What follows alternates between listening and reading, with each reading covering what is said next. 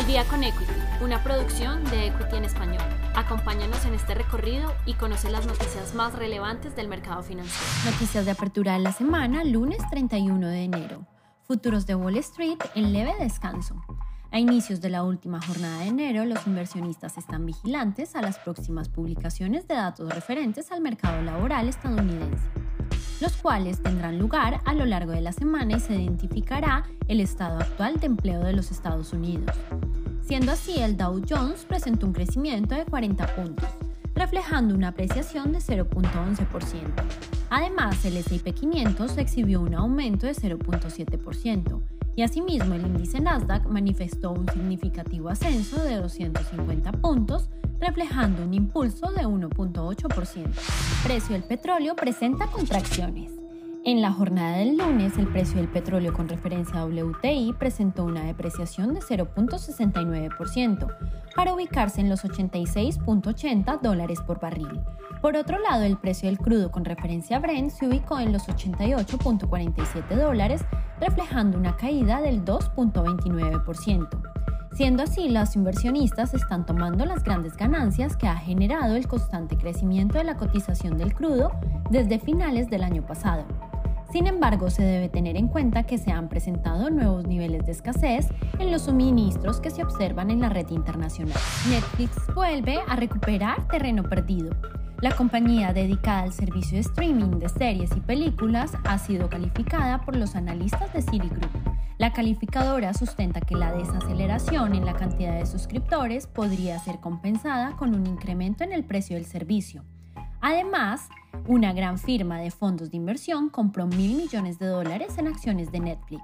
Siendo así, en la jornada del lunes el precio de la acción de Netflix se apreció un 8%. Bitcoin sigue respetando los 38 mil.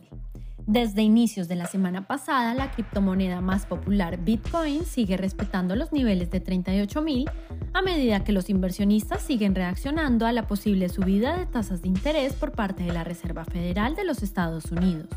Asimismo, la compañía bancaria Goldman Sachs informó que Bitcoin se ha visto cada vez más sensible al contexto macroeconómico.